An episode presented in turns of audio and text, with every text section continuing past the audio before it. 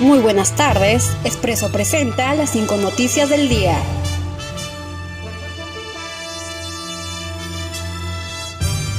Presentan grabaciones que involucrarían a Vizcarra en caso Richard Swing. Edgar Alarcón, presidente de la Comisión de Fiscalización del Congreso, presentó grabaciones de las conversaciones del presidente Martín Vizcarra con Karen Roca y de esta última con Richard Cisneros, con las que le involucrarían en el caso de Richard Swing.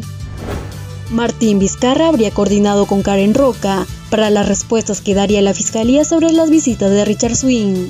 El primer audio difundido en el Congreso durante el pleno de este jueves se difunde en la reunión en que Martín Vizcarra coordina con Karen Roca, ex asistente del despacho presidencial, las respuestas que dará la Fiscalía sobre las visitas del cantante al Palacio de Gobierno.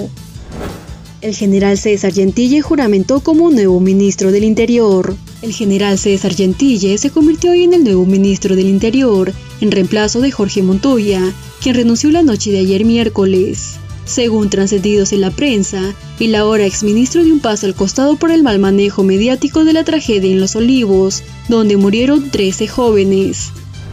El Ministerio de Educación contratará plan telefónico y datos de Internet para docentes de colegios públicos. El decreto de urgencia publicado en el diario El Peruano autoriza que el Ministerio de Educación adquiera planes de telefonía e Internet a favor de los docentes de educación básica, con la finalidad que lo utilicen durante el desarrollo de las clases de Aprendo en Casa.